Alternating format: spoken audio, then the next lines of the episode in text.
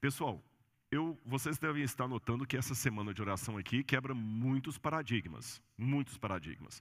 Eu acho que é a primeira vez que eu faço uma semana de oração sem paletó e gravata. E também num ambiente como esse. Eu não sei se vocês perceberam, nós temos até ovelhas de verdade ali. Perceberam? Estão ali, ó. depois vocês podem tirar foto lá. Por que, que nós colocamos tudo isso aqui? Por que, que o NASP investiu tanto em fazer esse cenário? Não é apenas por amor da, da, do belo, do estético. Tudo aqui tem um fim didático. Vocês vão ver que durante essa semana nós vamos aproveitar todo esse cenário aqui na explicação de como era a vida diária nos tempos de Jesus, o contexto histórico no qual viveu Jesus e ajudar você a ler a Bíblia de uma forma tridimensional. Falando nisso, deixe-me começar já sentando aqui. Em alguns momentos do sermão você vai observar que eu vou me assentar aqui. Na cultura do Antigo Oriente Médio, diferente da nossa, coisas importantes não podiam ser ditas em pé. É isso mesmo. Eu vou explicar e você vai entender. Se você estivesse conversando com alguém na época de Jesus e falasse assim: Eu tenho algo muito importante para conversar com você. Se ele lhe valorizasse, ele falava: Então vamos nos assentar. Se ele continuasse em pé, é porque ele não estava dando ah, importância ao seu assunto. Coisas importantes têm que ser ditas de maneira sentada, sem pressa. É por isso que não existia na época de Jesus o conceito de fast food, de comer em pé, o livro do Eclesiástico, embora seja um livro deuterocanônico ou um livro apócrifo, ele tem informações culturais interessantes. E lá diz que comer um pão em pé é como jogar pedras dentro de um vaso de cerâmica. Entendeu? É por isso que várias vezes na Bíblia você vê Jesus se assentando, porque o ensino era sempre sentado. Na sinagoga, quando você ia ler a Torá, as Escrituras, por reverência com a palavra de Deus, você lia em pé. Mas na hora de explicar para o auditório, você se sentava. Havia duas cadeiras em algumas sinagogas, uma chamada cadeira de Moisés, outra de Elias, representando a lei e os profetas, e a pregação era feita sentado. Aliás, não precisamos ir muito longe, eu estou aqui no ambiente acadêmico e quantas vezes nós ainda usamos esse jargão até hoje ao chamar o professor de catedrático. O que é um catedrático senão aquele que fala da cadeira? E você também não fala às vezes assim, olha, eu estou puxando a cadeira de sociologia no meu curso, eu estou puxando a cadeira de direito comparado, eu estou puxando a cadeira de grego. Ou seja, você está aprendendo sentado. No de ensino de Jesus, quando diz que Maria aprendia aos pés de Jesus, como Paulo aprendia aos pés de Gamaliel. Será que tem alguma coisa a ver uma com a outra? E outro exemplo que eu posso dar, muito bom disso, Jesus, certa vez, diz o Evangelho de Mateus, capítulo 5, subiu ao monte ao ver as multidões. E como se assentasse, aproximaram-se seus discípulos. Jesus não sentou porque ele subiu ao monte e estava cansado. Ele sentou porque ele queria ensinar. Por isso que o texto continua. E como se assentasse, aproximaram-se seus discípulos e ele passou a ensiná-los, dizendo. Muito bem, por isso que eu estou sentado aqui. Não é nenhuma falta de reverência para com a palavra de Deus ou com a igreja. Algumas vezes eu vou falar em pé aqui, nós vamos andar nesse cenário, porque tudo aqui, como eu falei, tem uma razão didática, mais do que meramente estética. Mas eu quero também falar em algumas formas, de alguns momentos eu quero falar sentado assim, de coração a coração. Mas antes disso, eu quero fazer alguns agradecimentos e também dar algumas orientações para você. Vamos aos agradecimentos? Correndo o risco de não citar alguém, mas eu vou citar aqui por grupos. Eu quero agradecer muito à direção da UNASP, que do UNASP, a gente fala às vezes da UNASP, que permitiu fazer essa semana de oração aqui e copiaram tudo que a gente pediu. Vou contar um segredinho para vocês. O cenário que está aqui é, veio de uma fotografia que eu trouxe da Universidade de Harvard. No Museu de Arqueologia de Harvard, eles montaram na entrada do museu uma casa como esta que imita uma casa judaica do tempo bíblico. E eu mostrei apenas a fotografia e eles fizeram uma 90% semelhante. Só não está 100% porque na casa de Harvard tem uns outros detalhes aqui à frente que eles não puderam, puseram para facilitar aqui a, a explanação e o piso é diferente. O resto, pode comparar depois lá no meu Instagram, você vai ver a de Harvard e a do NASP. Eu quero agradecer então à direção da escola que é, permitiu esse desejo que eu queria para a semana, sem nenhum questionamento. Quero agradecer a Gláucia e a equipe dela que montaram isso aqui, o Silas da, da macenaria e também a equipe da Lelê, nossa querida Letícia, professora Letícia, a gente chama de Lelê, que também ajudou com todos os outros detalhes aí. Tem muitos outros nomes aqui que eu poderia ficar citando como aquelas genealogias do tempo da Bíblia.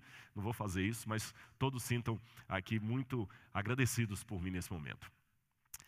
E o recado que eu queria dar, eu falei os agradecimentos. O recado é o seguinte: eu vou pedir o pessoal da sonoplastia se podem colocar um QR Code especial aí na tela para você de casa.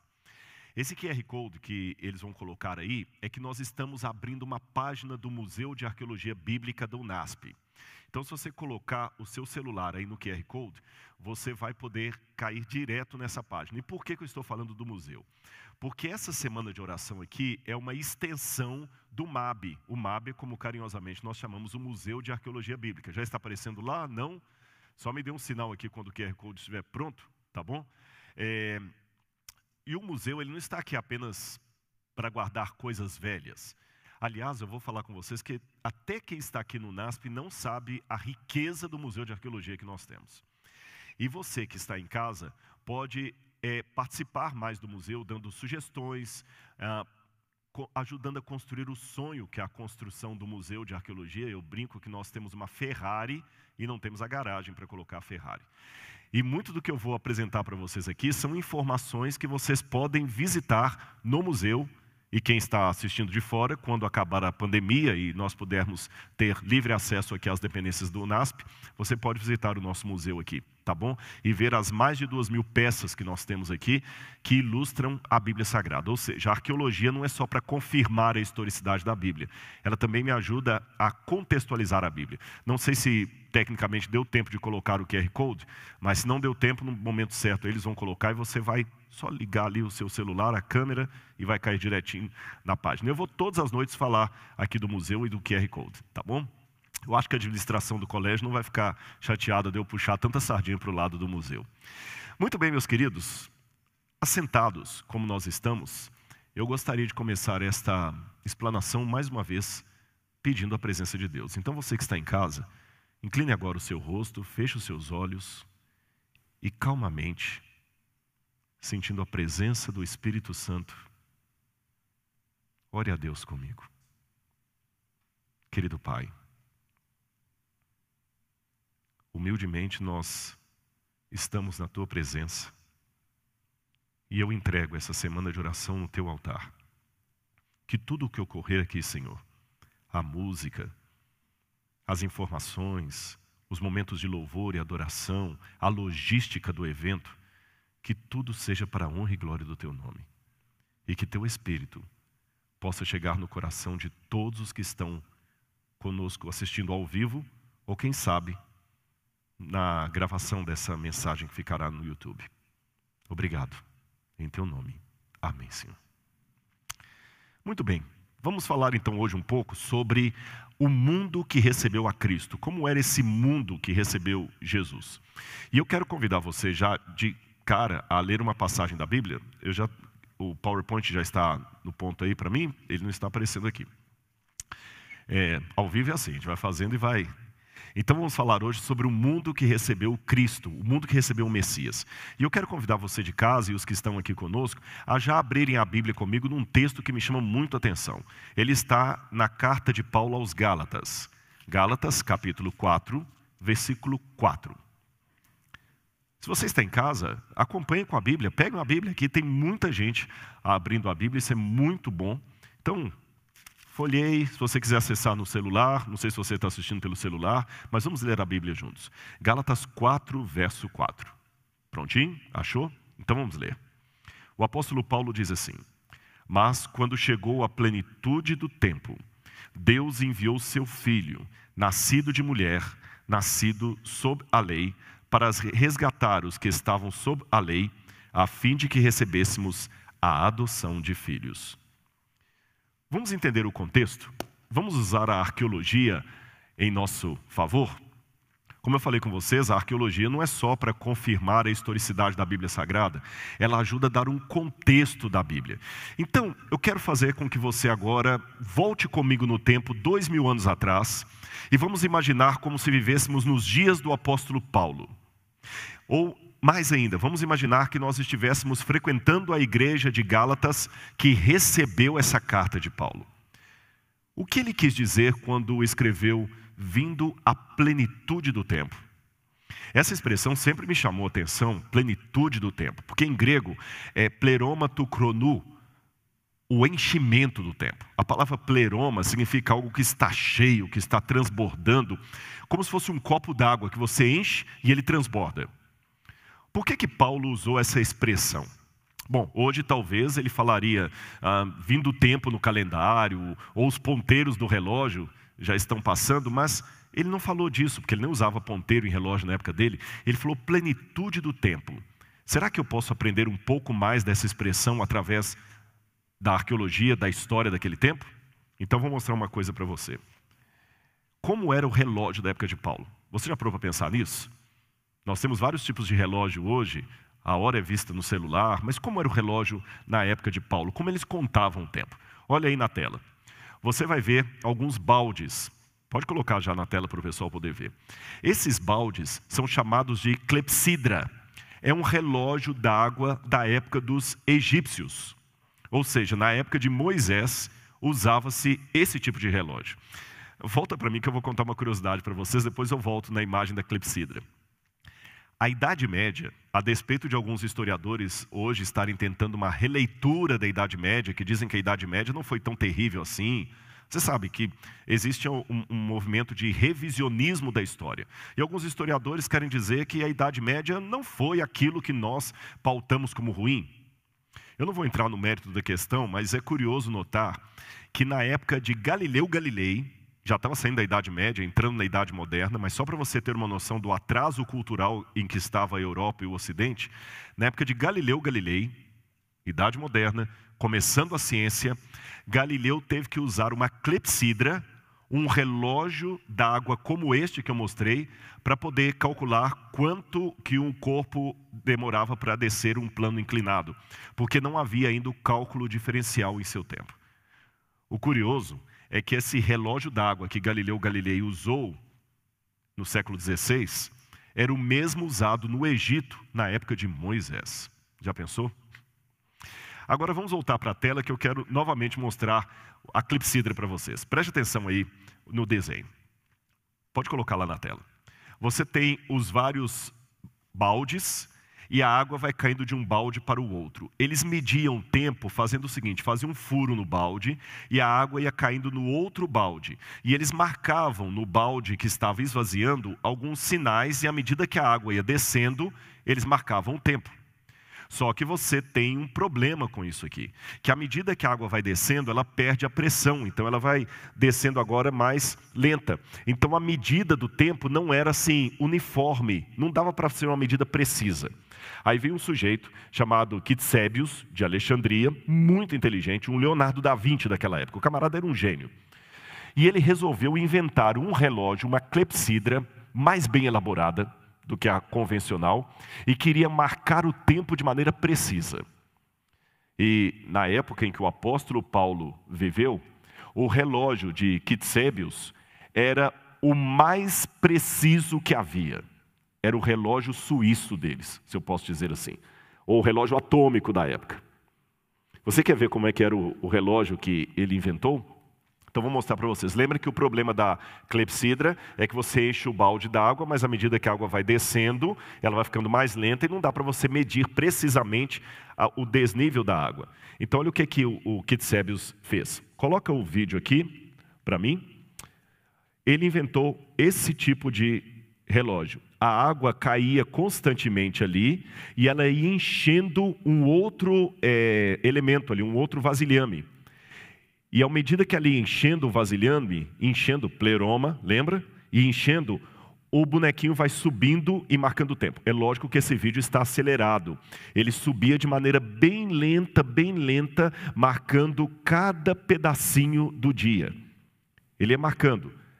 Agora o relógio, a clepsidra, ao invés de esvaziar para marcar o tempo, ela ia enchendo. E quando ela chegava no topo, esvaziava e começava de novo. Vou mostrar mais um vídeo para vocês. Coloca na tela, por favor. Olha mais esse outro vídeo aqui. Já mostrei a clepsidra, então olha, veja bem, agora não é o esvaziamento, é o tempo enchendo, mas vamos ver um próximo vídeo aí. Pode colocar lá. Aqui vocês estão vendo como era uma clepsidra bem sofisticada da época de Paulo, inventada por esse alexandrino. Ele fazia com que a água caísse de maneira constante em vários vasilhames. E ela caía de tal maneira que a pressão da água não alterava nunca.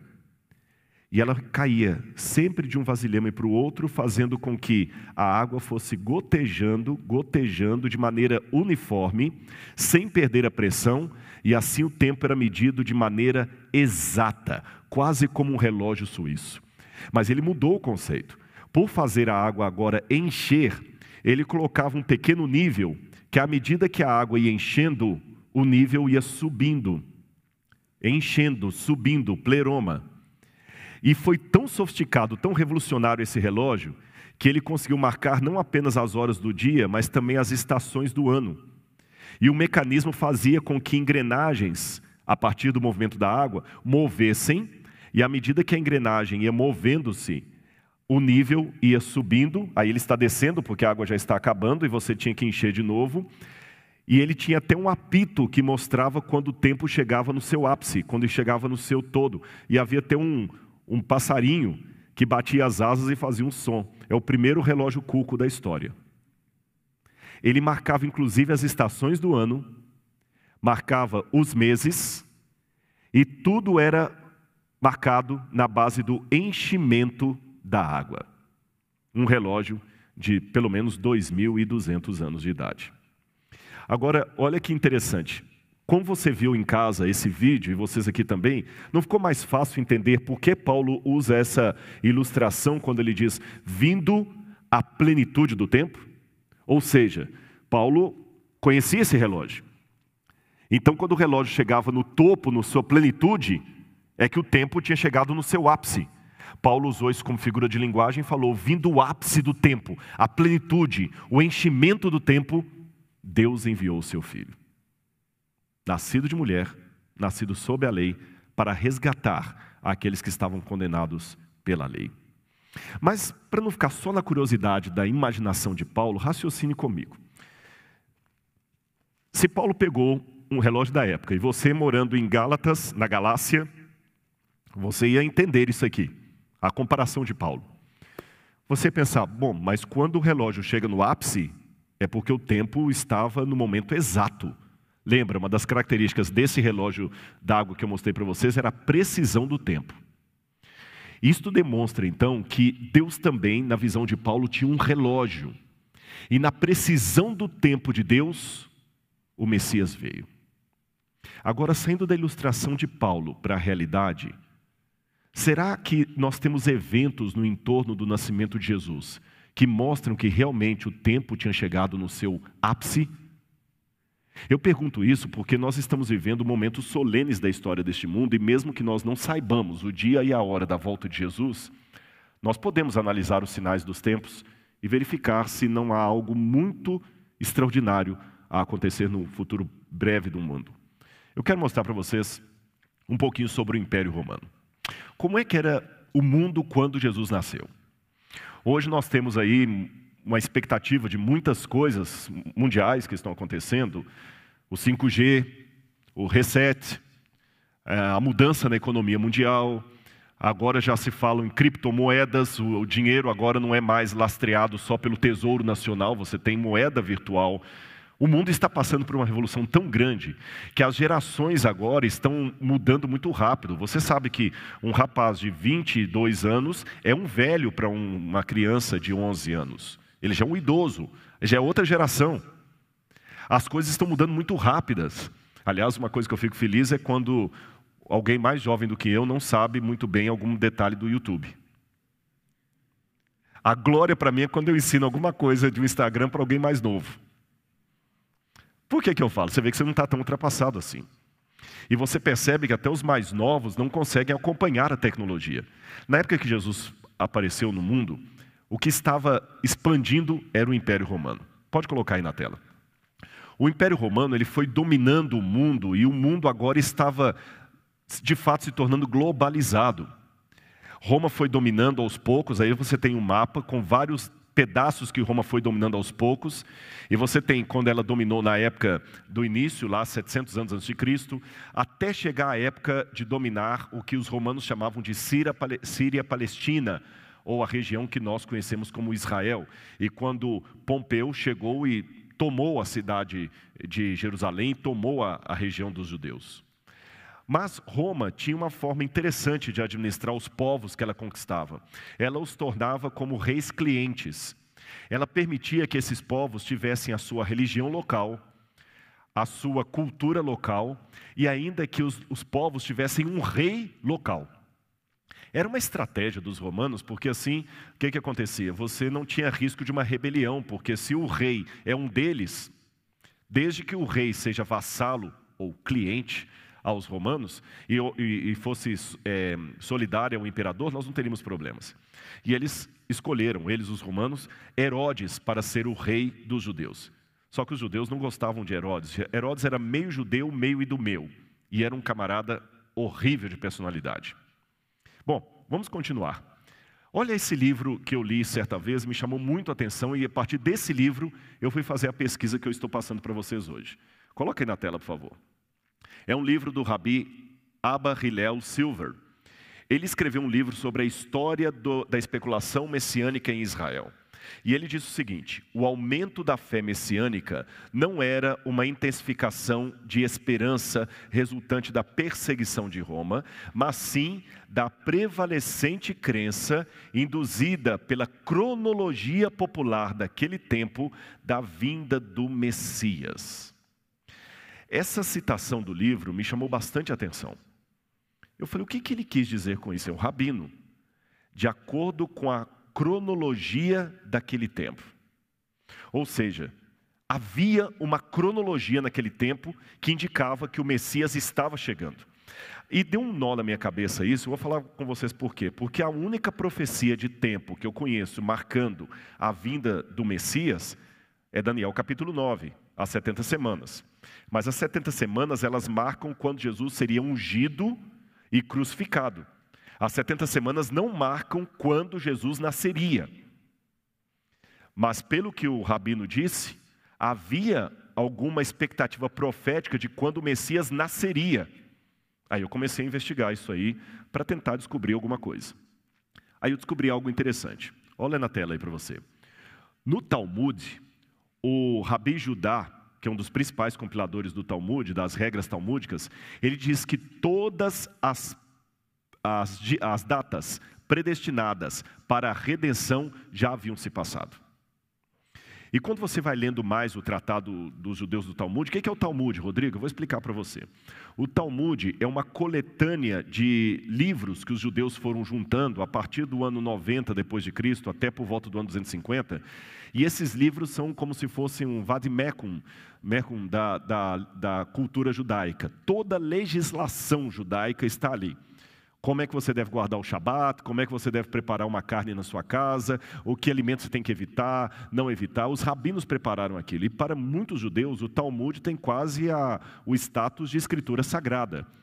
E os, os, o Talmud é interessante para mim porque ele me traz muitos elementos sobre o judaísmo que hoje se perderam.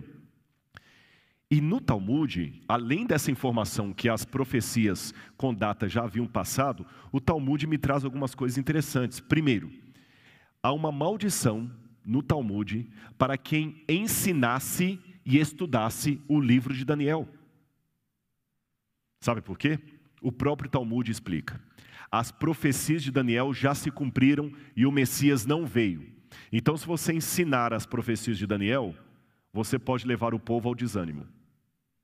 Ou seja, a própria literatura judaica admite que Jesus nasceu na época em que o Messias deveria vir.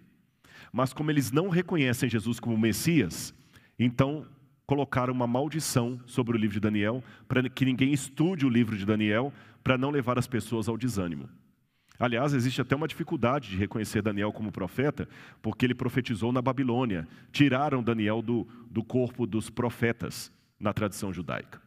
Olha que interessante, os próprios judeus estão me dando uma informação que havia uma cronologia na época de Jesus que indicava que o Messias deveria nascer naquele tempo.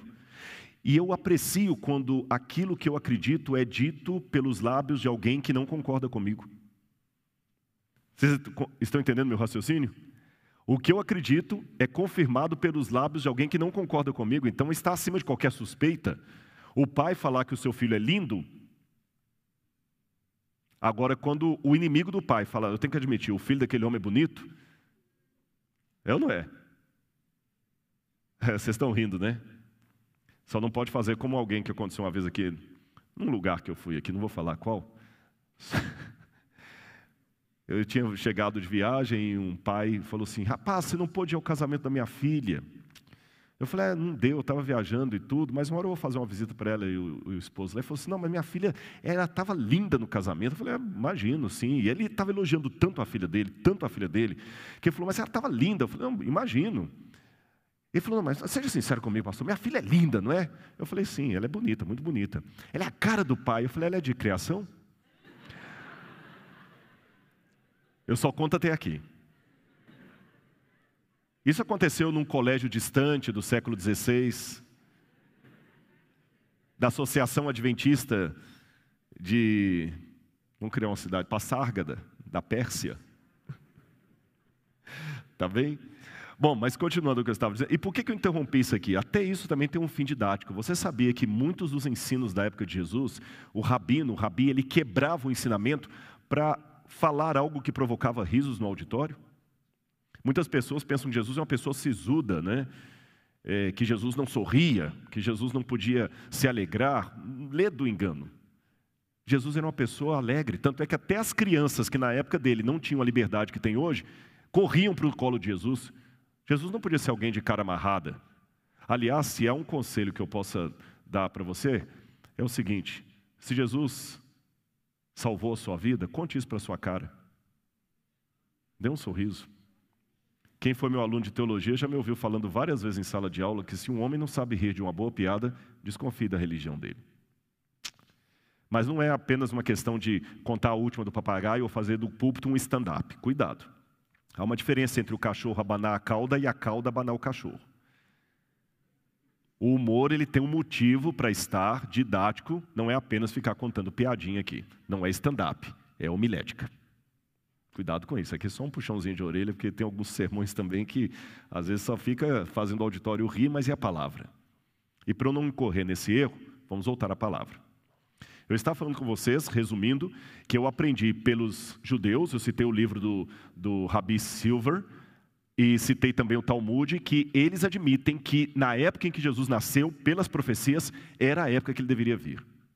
Mas ainda existe uma outra coisa que estava me, me incomodando, eu queria saber. Que profecias seriam estas que anunciariam que Jesus deveria nascer na época que o Messias veio? Olha no quadro, quero mostrar uma foto para vocês.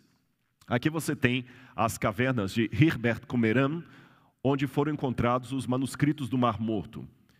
De acordo com uma hipótese, quem morou nesse lugar e copiou os textos do, Mar Morto foi uma seita judaica dos essênios.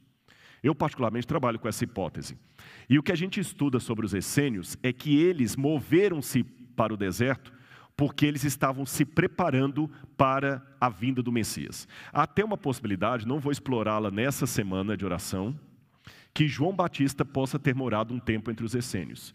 Porque os essênios, eles é, não aceitavam o templo de Jerusalém e eles criavam filhos de pessoas, sacerdotes, que eles não queriam que ficassem contaminados pelo templo de Jerusalém. E João Batista diz a Bíblia que ele cresceu e foi criado nos desertos. E a comunidade dos essênios criava muitos filhos de sacerdotes. Talvez João Batista esteve ali, e a pregação de João Batista é muito parecida com aquela que eu encontro nos manuscritos do Mar Morto. Eles dizem, por exemplo, quando alguém perguntava o que vocês são, eles diziam que eram da, da, do segmento da Yahad, aqueles que buscam a justiça, Yahad, o caminho correto. E se vocês buscam a Yahad, mas quem vocês são? Nós somos a voz que clama no deserto, preparai o caminho do Senhor, citando o profeta. E João Batista, quando começa a pregação dele, ele também fala a mesma coisa, que ele era a voz que clama no deserto. Os essênios gostavam de alimentar-se de mel silvestre e alfarroba, que era chamado o gafanhoto da época. E João Batista comia o gafanhoto, que para mim também era da alfarroba, a, aquela mesma do Cevisa. Aquele chocolate. Não era um inseto, não. Agora, é, tudo indica que João Batista depois rompeu com a seita dos essênios e foi anunciar a vinda do verdadeiro Messias, que era Jesus. Mas será que existe alguma coisa mais? Quando a gente investiga os manuscritos do Mar Morto, e aqui na UNASP, eu espero que depois o QR Code possa aparecer aí para você olhar lá. Aqui no UNASP nós temos muitas informações, eu tenho cerâmica original da comunidade dos essênios e nós temos algumas réplicas dos manuscritos do Mar Morto. Nos manuscritos do Mar Morto, como esse aí que você vai ver na tela agora, que é a regra da comunidade, não, esse é do caminho de Damasco, perdão. O caminho de Damasco, ele fala da vinda do Messias. E o caminho de Damasco faz uns cálculos proféticos lá de quanto tempo depois do cativeiro o Messias deveria vir. E eles colocam que passaria um período de 390 anos, depois um período de 40, de 20 anos, depois de 40 anos e o Messias viria. Como você pode ver pela foto, o manuscrito está fragmentado, ele está deteriorado, nós não temos o quadro completo. Mas, e é por isso que alguns acham que o, a data que o manuscrito está falando é do nascimento ou da vida de uh, Onias, que seria um dos fundadores da seita dos essênios. Mas há outros estudiosos, eu não vou aqui entrar em detalhes técnicos para não cansar você, que acreditam que os essênios tinham um cálculo profético que chegava até mais ou menos o ano é, entre o ano 6 e o ano 3 antes de Cristo, como sendo a época em que o Messias haveria de nascer. O curioso é que esse mesmo documento que eu mostrei a foto para vocês, o documento de Damasco, ele fala que depois que o Messias fosse morto, passariam cerca de 40 anos e o juízo de Deus cairia sobre os ímpios dentre o povo de Israel e o sacerdote ímpio. E o curioso é que o Talmud também fala que 40 anos antes de Jerusalém ser destruída, o templo começou a ter situações muito estranhas ali. E curiosamente, foi em torno de 40 anos antes do templo ser destruído que Jesus foi morto na cruz do Calvário. Continuando aqui a nossa pesquisa, outra coisa que eu noto: na época de Jesus, começaram a surgir muitos candidatos a Messias. Olha aí no quadro. Eles todos eram líderes rebeldes. Você tem, por exemplo, Judas, ah, o Judas Galileu, você tem Simão, você tem ah, Judas da Galileia, você tem João de Giscala, vários de Teutas, vários desses homens diziam: Eu sou Messias. E qual que era a plataforma deles, a política deles? Ódio aos romanos. Eles acreditavam que o Messias viria para livrar o povo de Roma. E por isso eles queriam proclamar uma guerra santa, uma jihad não islâmica, judaica, pegarem armas, mandar embora os romanos. E muitos desses homens aqui diziam que eles eram o líder trazido por Deus. O curioso, sabe o que é? É que se esses homens começaram a aparecer justamente nessa época do do, da história do judaísmo, é porque havia profecias que apontavam que o Messias nasceria naquele tempo. Eu vou explicar isso melhor para você, você vai entender. Apesar da esperança messiânica ser um fio condutor que vai desde o Gênesis até o livro de Malaquias, para falar do Antigo Testamento, você não encontra na história do judaísmo movimentos messiânicos antes do cativeiro da Babilônia. Você não encontra. Na época dos profetas, dos juízes, dos reis de Israel, não. Mas é curioso notar, e os estudiosos admitem isso, que exatamente ali no entorno do nascimento de Jesus, uns 50 anos antes de Jesus nascer e uns 100 anos depois que ele nasceu, a quantidade de judeus dizendo eu sou o Messias e estou aqui é muito grande. Então vamos pegar uma, uma ideia disso? Por que, que apareceram tantos candidatos a Messias de uma só vez? Fazendo um paralelo. Quando é que a televisão começa a encher de pessoas candidatos a vereador, deputado, senador? É na época que tem uma eleição. Não faz sentido alguém da comunidade chegar no dia 2 de fevereiro aqui e começar a entregar folheto, olha, votem em mim. Ele não vai fazer isso. Se começam a aparecer candidatos a vereador, é porque chegou a época das eleições. Entendeu a comparação que eu estou fazendo? Se começaram a aparecer candidatos a Messias, é porque havia na época uma, uma atmosfera de que o Messias havia de nascer. Agora você pode falar, Rodrigo, e por que a Bíblia não traz todos esses detalhes que você está apresentando? Em primeiro lugar, porque a Bíblia é a palavra de Deus, mas ela não é um livro que traz todas as informações. Segundo lugar, porque Deus também tinha uma mensagem especial para aqueles que viviam fora do circuito bíblico. Eu vou chegar daqui a pouco. Vamos falar um pouquinho mais sobre o Messias. Se eu for ao livro de Daniel, você vai ver que em Daniel capítulo 9, é o primeiro lugar da Bíblia que fala de maneira clara qual seria o papel do Messias. Daniel capítulo 9, versículo 25, fala aqui qual seria o papel do Messias. Eu vou ler para vocês aqui. Ó. Daniel capítulo 9, versículo 25. Saiba e entenda isso desde que foi dada a ordem para restaurar e edificar Jerusalém, até a vinda do ungido, do Messias, Mashiach, em hebraico. Aliás, deixa eu explicar para você essa história de Messias. De onde vem isso? A palavra Messias vem do hebraico Mashiach, que significa aquele que recebeu um azeite na cabeça, uma unção. Os gregos traduziam Mashiach por Christos, quem é católico sabe que a Igreja Católica, depois da, da época do catecismo e da primeira comunhão, faz a crisma, que é a confirmação da fé católica. E a crisma é quando o padre coloca um pouco de azeite na cabeça do fiel. Crisma é a palavra para óleo em grego. Crisma, Christos, aquele que recebeu o óleo na cabeça. Percebeu? Então, Jesus Cristo significa Jesus o ungido, Jesus o Messias. Mas de onde vem essa ideia de ungir de maneira tão especial? Eu vou mostrar a foto de uma árvore para vocês.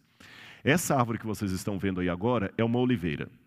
Esta é a árvore principal de Israel, talvez a mais sagrada. E eu vou contar alguns segredos da oliveira para vocês. Quando a oliveira vai crescendo, crescendo, crescendo, ela vai ficando oca. Parece que ela morreu. Aí acontece um fenômeno extraordinário. Essa, essa oliveira aí tem pelo menos uns 600 anos de idade. Quanto mais larga ela é e mais oca, mais antiga ela é. Mas o que, que acontece? Depois de um tempo, sobe na, na, na oliveira um renovo e um rebento. Olha a foto que eu vou mostrar para você aí. Está vendo a parte de cima? Você vê que o tronco é bem velho, mas o renovo é novo. Vocês percebem que o galho é bem mais novo? E a parte de baixo traz o rebento. É esse rebento de baixo que vai ajudar a plantar uma nova oliveira. E é o renovo de cima que mostra que a oliveira ainda está viva. Por isso, os judeus tinham a ideia o seguinte: a oliveira é o símbolo de Israel. Uma árvore que, quando você olha para ela, parece que ela está morta, oca, velha, pronta para ser jogada na fogueira. Aí, o poder de Deus faz subir um renovo, aquele ramo novinho no meio dela. Volta a imagem e você vai ver que bonito. Olha como é que ele é bem novo, você percebe que ele é bem mais tenro. Ele até tem um contraste entre o galho e o tronco. E dos pés dela sai o rebento. Agora tem mais uma coisa importante sobre a oliveira. Ela produz azeitona. Na época de Jesus, a azeitona era o elemento principal para uma série de coisas. Quer, quer fazer sua lista? O pastor Binho falou que alguns iam anotar aí, você começa a anotar em casa. Da azeitona fazia o azeite de oliva. E eu vou trazer para vocês aqui, é, num desses dias aqui, uma lamparina, como era nos tempos de Jesus, e nós vamos acender a lamparina com azeite de oliva. Numa época em que não havia energia elétrica, nem combustível é, assim, de querosene para acender lamparinas, você precisava do azeite de oliva para, dentro da lamparina, garantir a iluminação da sua casa. Ou seja, não ter o azeite de oliva dentro de casa era ficar no breu, ficar no escuro, é cortar a, a, a luz da eletro. Já é ruim quando acaba a eletricidade, né? Então, sem uma lamparina em casa, você estava perdido. Imagina se você quer à noite ir ao banheiro que é do lado de fora da casa. Você precisa do azeite. O azeite era muito importante. Segunda coisa que o azeite era importante, não só para a lamparina. Como eles não tinham tanta água, a receita muitas vezes era feita de farinha de trigo com azeite de oliva para fazer pão. E o pão era o arroz com feijão de todo dia. Se faltasse qualquer coisa, o pão você tinha ali. Trigo com azeite. Então você precisava do azeite para garantir a sua iluminação de noite, sua segurança e também a sua comida. Outro detalhe: as pessoas não tomavam banho todos os dias na época de Jesus. Eu pensei que eu vi um ó. Oh. E como é que fazia então? Na hora da refeição, as pessoas costumavam a perfumar-se. É, você hoje quando vai num restaurante, às vezes não leva escova de dente, não tem um cepacol lá no banheiro, cheio de coliforme fecal, e o pessoal pega e fica... Né? Eu não uso aquele cepacol de jeito nenhum, mas tudo bem. Tem alguns restaurantes que tem um cepacol, ou uma balinha de menta. Por quê? Para você não ficar com mau hálito depois da comida na época de Jesus, como é que você ia comer do lado de alguém se ela não estava tomando banho? Então era costume, era praxe, na hora de comer, você pegar o azeite de oliva perfumado e ungir a pessoa. Legal isso, né? E o perfume hoje, eu não sei que tipo de essência que ele é diluído, pode ser é, álcool, mas naquela época o perfume era diluído no azeite. Unges minha cabeça com óleo meu cálice transborda. É a cena de uma ceia. Percebeu? Quando a pessoa morria também, era o azeite que eles é, acabavam ungindo todo o corpo da pessoa. Ah, e falei de morte, tem que falar de vida também. Médicos, naquela época o, o remédio era sempre diluído em azeite, porque o azeite tinha vários poderes ali cicatrizantes, ele ajudava também na, na como fala assim, na esterilização dos instrumentos. Lembra a parábola do, do, do bom samaritano? Que quando ele ficou ferido, o sujeito colocou vinho e azeite nas feridas. Olha quanta coisa era importante. Para a gente, azeitona é só um, azeite para colocar na salada. Para eles, a azeitona, a oliveira era muito mais do que isso. Vamos recapitular? A oliveira era a garantia de iluminação à noite, era a garantia de remédio para a medicina, era a garantia de bom cheiro na hora da comida, era a garantia de uma unção respeitosa na hora que você estava morto, era a garantia do seu pão de cada dia. Por isso que eles colocavam a unção como um emblema nacional. Quando alguém ia ser sacerdote, ele era ungido. Quando alguém ia se tornar rei, antes de ser coroado, ele era ungido. Ou seja, todo judeu na vida era um ungido, era um Messias. Mas se todo mundo era Messias, onde entra aí o Messias com M maiúsculo? Ah, que bom que essa pergunta veio. Eu vou explicar para vocês. Olha o que diz o livro de Zacarias, capítulo 3, verso 8. Eis que eu trarei o meu servo, o renovo quando ele fala renovo, você está vendo aí, tem até a palavrinha hebraica, Evet Tsemar.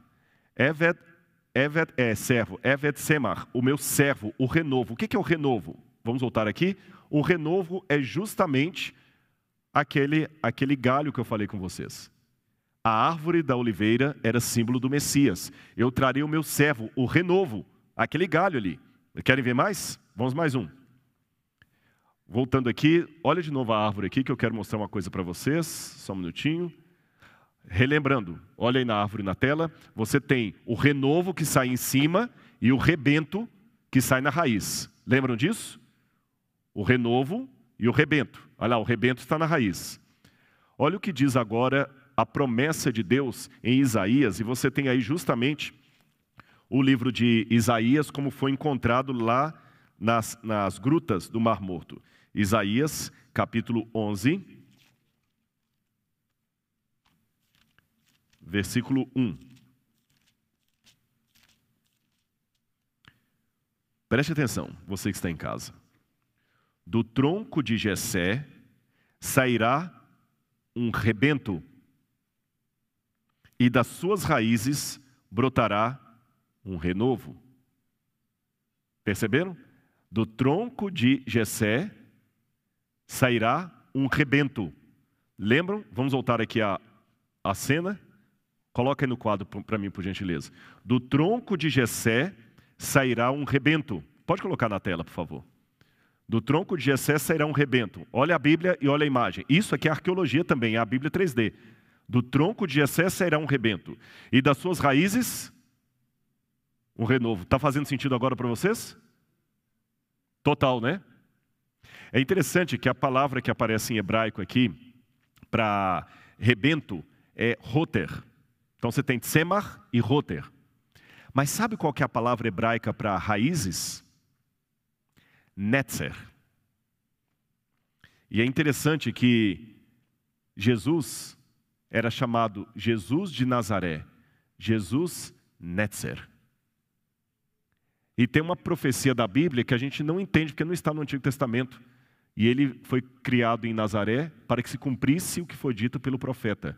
Ele será chamado Nazareno, Netzer. Mas essa passagem não está no Antigo Testamento. Então, esse texto do evangelista está citando alguma profecia que hoje se perdeu. Muita coisa se perdeu. Mas é fantástico a gente tentar descobrir algumas coisas nesse sentido. Quer ver outra prova de que o Messias viria naquele tempo? Olha aí no quadro para vocês a promessa de Ageu. Ageu diz que quando as pessoas começaram a chorar pelo templo que foi construído, que era muito pequeno, ele falou: Não chorem, porque a glória de Deus estará nesse templo. Aqui virá o desejado de todas as nações e esse templo terá uma glória maior do que a outro. Eu não vou entrar aqui no mérito da questão com vocês sobre quem é o desejado de todas as nações. Alguns exegetas pensam que aqui não é Messias, mas para mim é o Messias. Eu não vou explicar o porquê que eu tomo essa posição, mas eu tenho razões exegéticas para isso. Mas de qualquer maneira, chama minha atenção que aquele templo, na visão dos judeus, ele era especial porque o Messias viria até ele. E não só eles tinham essa convicção, mas tiravam proveito dela.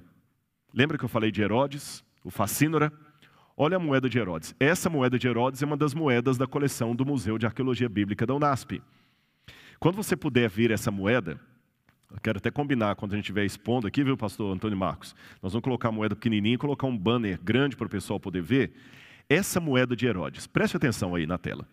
Ela tem um capacete, olha como é que o Herodes era esperto. Ele não colocava o rosto dele na moeda para não ficar brigando com a política judaica que não podia ter imagem de escultura, mas ele colocava um capacete de si mesmo e no topo do capacete ele colocava uma estrela.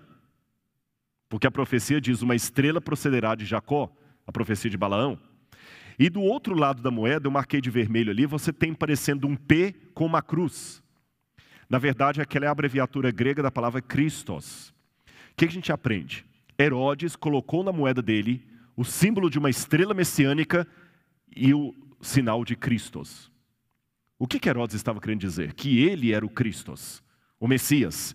E por que, que Herodes usou uma estrela? Aqui vem a surpresa para você. Você sabia, pode colocar aí na tela, que havia na época de Jesus uma ideia de estrela apontando o nascimento de uma criança especial, no caso Augusto César? Olha essas moedas romanas. Augusto, nas moedas de baixo, é retratado como filho de Deus, e em cima da cabeça dele você tem uma estrela. Esse calendário de Priene que aparece aí para vocês, trata o nascimento de Augusto como sendo as grandes boas novas e traz a palavra evangelho. Ou seja, a palavra evangelho não foi criada pelos cristãos, mas era um termo técnico que havia no mundo romano para anunciar o nascimento de um Salvador. Espera aí, você deve estar perguntando assim, Rodrigo, você quer dizer então que os romanos também estavam. E quando Augusto nasce e ele se torna imperador, eles falaram: ele é a criança que nós estávamos esperando. E o nascimento dele é o grande evangelho para o mundo. É, Augusto é o grande salvador, o filho de Deus que veio ao mundo para nos salvar. Gente, isso me surpreende muito. Como é que esse pessoal em Roma sabia que o Filho de Deus, o Salvador, estava para chegar e que ele seria demarcado por uma estrela, porque quando Júlio César morreu, um cometa apareceu no céu e eles achavam que aquele cometa era a estrela apontando o nascimento do Salvador. Quer mais exemplos fora da Bíblia? Vamos lá, coloca aí na tela. Esse aí é Virgílio, um poeta romano. E Virgílio falava de uma profecia a respeito da vinda de uma criança de ouro que daria por fim o período do ferro. É curioso que quando eu estudo as lições da escola sabatina e a lição que teve sobre o livro de Daniel, nós aprendemos que Daniel tinha vários metais que compunham a estátua, e Roma era justamente a parte de ferro. E Virgílio, que era um romano, falava que a história da humanidade estava vindo em metais decrescentes, mas depois que passasse o ferro, viria novamente a época de ouro e a criança nasceria. A criança de ouro. Aliás, Exildo, que era um poeta grego, também falava, e Ovídio, que era um historiador romano, coloca aí na tela, eu vou até mostrar um pedacinho do, do manuscrito deles, que haveria de voltar ao mundo uma criança, pode colocar aí na tela? Uma criança de ouro. E eles estavam guardando, e eles sabiam que essa criança de ouro nasceria mais ou menos na época em que Jesus veio ao mundo. Aí eu vou para a Bíblia e descubro que vieram magos do Oriente receber o recém-nascido Messias. Agora volta aqui para mim, eu quero fazer uma pergunta para você. Como é que esses magos ficaram sabendo que Jesus estava para nascer ali? Eles não eram judeus, eram astrólogos. A Bíblia proíbe a astrologia. Eram pagãos. Eram magos provavelmente da Pérsia. E vieram de longe. Eu estive no Irã. E, gente, o Irã para Israel é muito longe. É lógico que não foi numa mesma viagem. Senão não entraria num país ou no outro. Mas é muito longe. E era um país riquíssimo. Eles vieram atravessando lá os Montes Urais, vieram atravessando, eles gastaram meses nessa viagem. Por que, que esses magos vieram? E como eles ficaram sabendo que o Messias estava chegando? Lembre, a profecia de Daniel, capítulo 9, não aponta para o nascimento de Jesus, aponta para quando ele se tornaria ungido, do batismo dele. Como que aqueles magos sabiam a cronologia dos fatos? Eu quero mostrar para vocês uma coisa que me surpreendeu. Deixe-me ler algumas passagens da Bíblia com você. Vamos começar com João capítulo 1, verso 9. Pode colocar na tela aí. O João o Evangelho diz assim: Estava chegando ao mundo a verdadeira luz que ilumina todos os povos. Então não era só os judeus que deveriam estar sabendo da vinda do Messias. Volta para mim. Seria muito injusto da parte de Deus trazer o filho dele ao mundo e só contar para os judeus. Eu não vou entrar no mérito da questão, existe um debate na missiologia sobre como é que nós devemos entender a salvação daqueles povos que não tiveram contato com o Evangelho. Alguns seguem uma escola inclusivista, achando que todo o caminho leva a Deus. Outros exclusivistas, é só o cristianismo. Na minha opinião, eu sou radical em dizer que a única salvação é através de Jesus, eu não abro mão disso. Mas eu acredito que Deus se revelou a outros povos de uma maneira que eles possam compreender. A salvação é única e exclusivamente acerca de Jesus. Mas a misericórdia de Deus tem que atingir aquele que não teve o conhecimento teológico sobre Jesus. É o que o João está falando. Vamos voltar para a tela. A luz que ilumina todos os homens. João 10,16 continua dizendo, Jesus falando: Tenho outras ovelhas que não são desse aprisco. É necessário que eu as conduza também. Elas ouvirão a minha voz e haverá um só rebanho um só pastor. E esse texto, para mim, de Amós, é um dos mais lindos. Povo de Israel, diz o Senhor. Eu amo o povo da Etiópia tanto quanto amo vocês. Assim como eu trouxe vocês do Egito, eu também trouxe os filisteus da ilha de Creta e os arameus da terra de Quir. Irmãos, esse texto para mim é um tapa na cara do orgulho religioso. Eu sou um adventista do sétimo dia, convicto da minha fé. Por isso eu sou adventista e não testemunho de Jeová, mormon ou presbiteriano. Eu sei porque eu sou adventista. Mas eu não tenho medo de afirmar que a igreja de Deus é maior do que a igreja adventista. Porque ela é feita dos sinceros que estão aqui concordando comigo e com uma multidão de sinceros maior do que a que está aqui, que discordam de mim, mas são sinceros a Deus. Estão aí fora. É por isso que você que está me assistindo hoje, mesmo que você não seja adventista, você é meu irmão. Eu não posso discriminar você. A minha convicção religiosa não pode me obliterar de deixar Deus ser Deus e o Espírito soprar onde Ele quer. Esse texto de Amós é muito concludente. A gente só pensa em Deus agindo em Israel Deus agiu em vários povos. Olha o que ele diz: assim como eu trouxe vocês do Egito, eu trouxe os filisteus de Creta, e os filisteus eram até inimigos de Israel. Imagina um judeu chauvinista lendo Deus falar que ele amava tanto Israel quanto os arameus, que eram inimigos. A luz vai a todo mundo. E olha esse texto do livro Desejado das Nações que me chama a atenção sobre os magos. Preste atenção aí na tela, eu vou ler com você.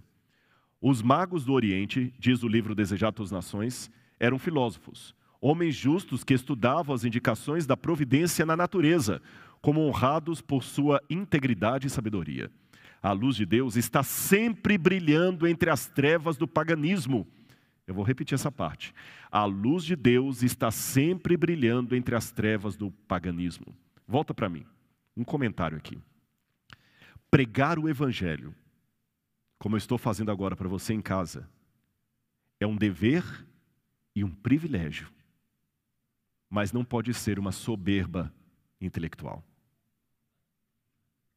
Deus não depende de mim para terminar a obra dele. Ele me dá o privilégio de participar de algo que ele não precisaria da minha ajuda. Então, toda vez que você pregar o Evangelho, lembre que Deus não precisa de advogados, ele precisa de testemunhas. Testemunhas que preguem com convicção aquilo que eles acreditam, sem perder o amor e o respeito por aquele que não vê a coisa na mesma luz que ele está vendo. Deus não deixou a, a, de brilhar a luz no paganismo, nas trevas. Repito, pregar o evangelho para quem é cristão é um dever e um privilégio. Mas não pense que Deus está dependendo de você. Se você se calar, as pedras clamarão. Então deixe Deus ser Deus e faça a sua parte com humildade e sensação de privilégio. Porque em Judá, todo mundo sabendo sobre as profecias de Daniel e tudo mais, ninguém estava esperando o Messias. E três astrólogos no paganismo receberam a luz que os sacerdotes do templo de Jerusalém não receberam. A história pode acontecer hoje de novo. Vamos continuar aqui? O livro Desejados Nações continua dizendo que eles tinham ali mais claro entendimento, eles se voltaram para a escritura dos hebreus. Mas detalhe, guardados como tesouro em sua própria terra, havia escritos proféticos que testemunhavam, que prediziam a vinda de um mestre divino. Balaão pertencia aos magos, conquanto fosse em tempos profeta de Deus e pelo Espírito Santo predissesse. O aparecimento do Messias em suas profecias haviam sido conservadas de século em século. Olha bem, Deus usou Balaão, um não-judeu, de maneira profética, para que a luz da verdade pudesse ficar até no meio do paganismo. É essa leitura do livro Desejado das Nações, com os elementos que eu tive da arqueologia e da história, que me permitem dizer, mesmo fora de Israel, o povo sabia que o Messias estava chegando. Os persas, perdão, os persas, por causa de um oráculo de Zoroastro, sabiam que o Messias estava chegando mais ou menos na época de Jesus, e os magos vieram da Pérsia. Os oráculos sibilíneos, que era uma coletânea de, de oráculos proféticos que Roma colecionava e os judeus também tinham, falavam da vinda de um Messias, de um Salvador, mais ou menos na época de Jesus. Quer ver mais?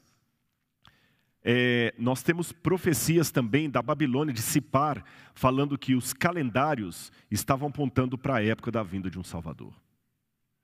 Para terminar a minha parte aqui, você que está em casa percebeu como era lindo o que estava acontecendo na época de Jesus, ao mesmo tempo que os povos estavam agitados com o expansionismo de Roma, preocupados com o futuro, Deus estava dando sinais indeléveis de que chegava, chegara a plenitude do tempo, o pleroma do tempo.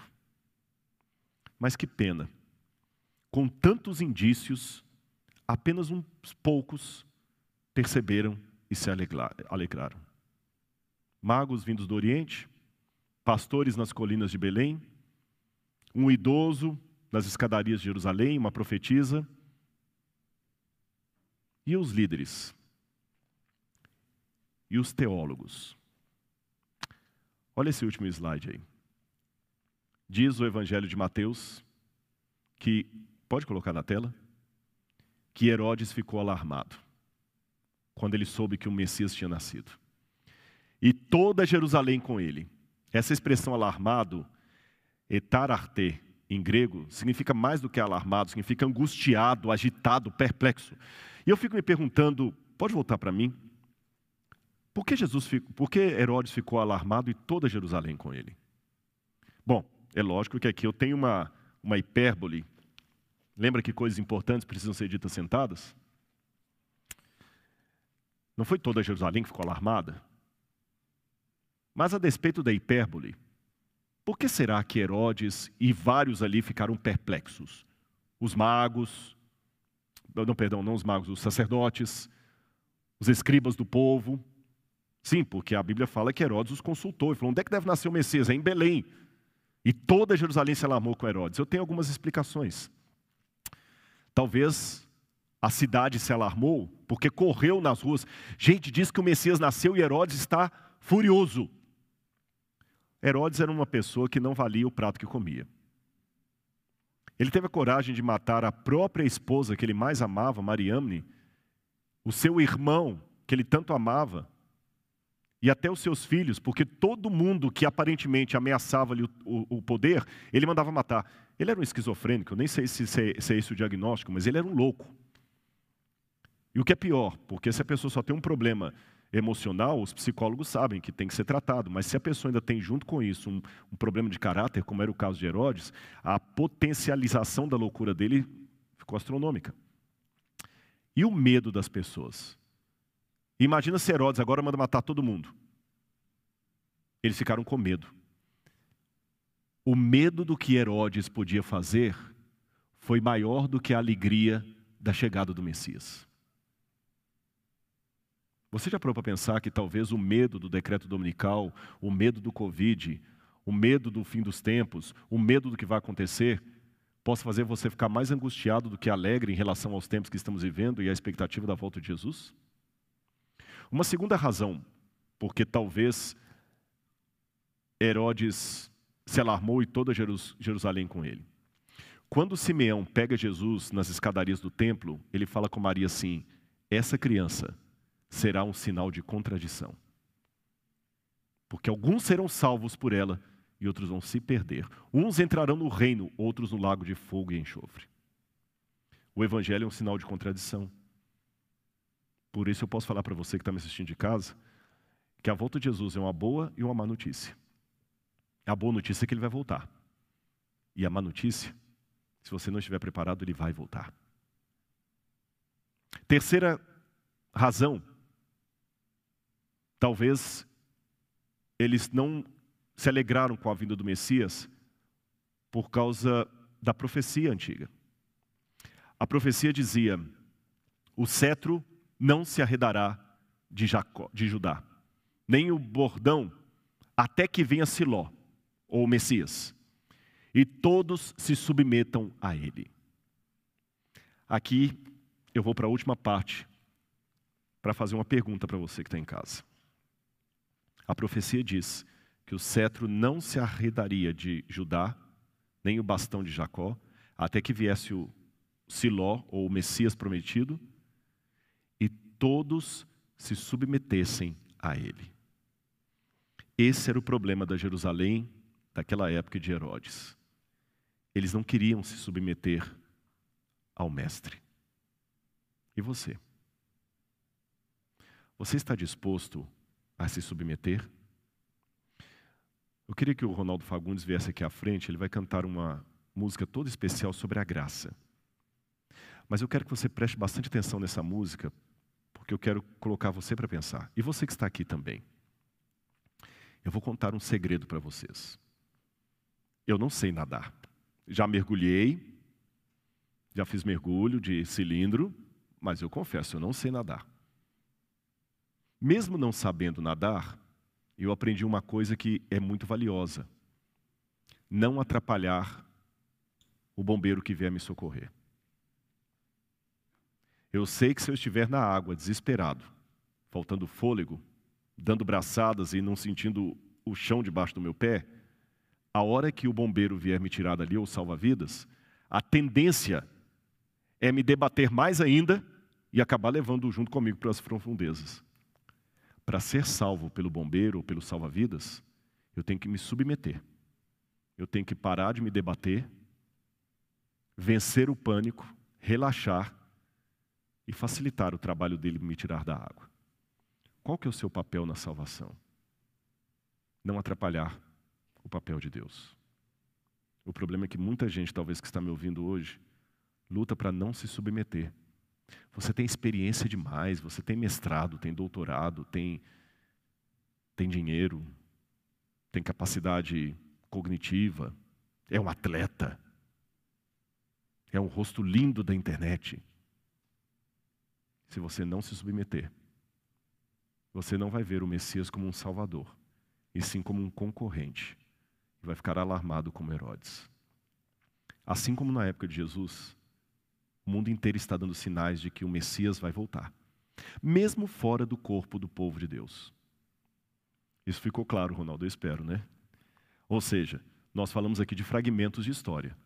Eu não tenho o quadro completo das profecias que os magos estudaram, mas eu tenho indícios que eles sabiam que alguém especial estava nascendo naquela época, tanto é que pensaram que era Augusto. Hoje também, muitas pessoas que não conhecem a Bíblia Sagrada já estão sendo alertadas de que o fim do mundo está chegando e Jesus está voltando. Há muçulmanos que vivem na janela 1040, que estão tendo sonhos com um homem de branco chamado Issa, que é Jesus em árabe, e estão procurando igrejas cristãs, estão recebendo estudos bíblicos por sonhos. Estamos revivendo os tempos.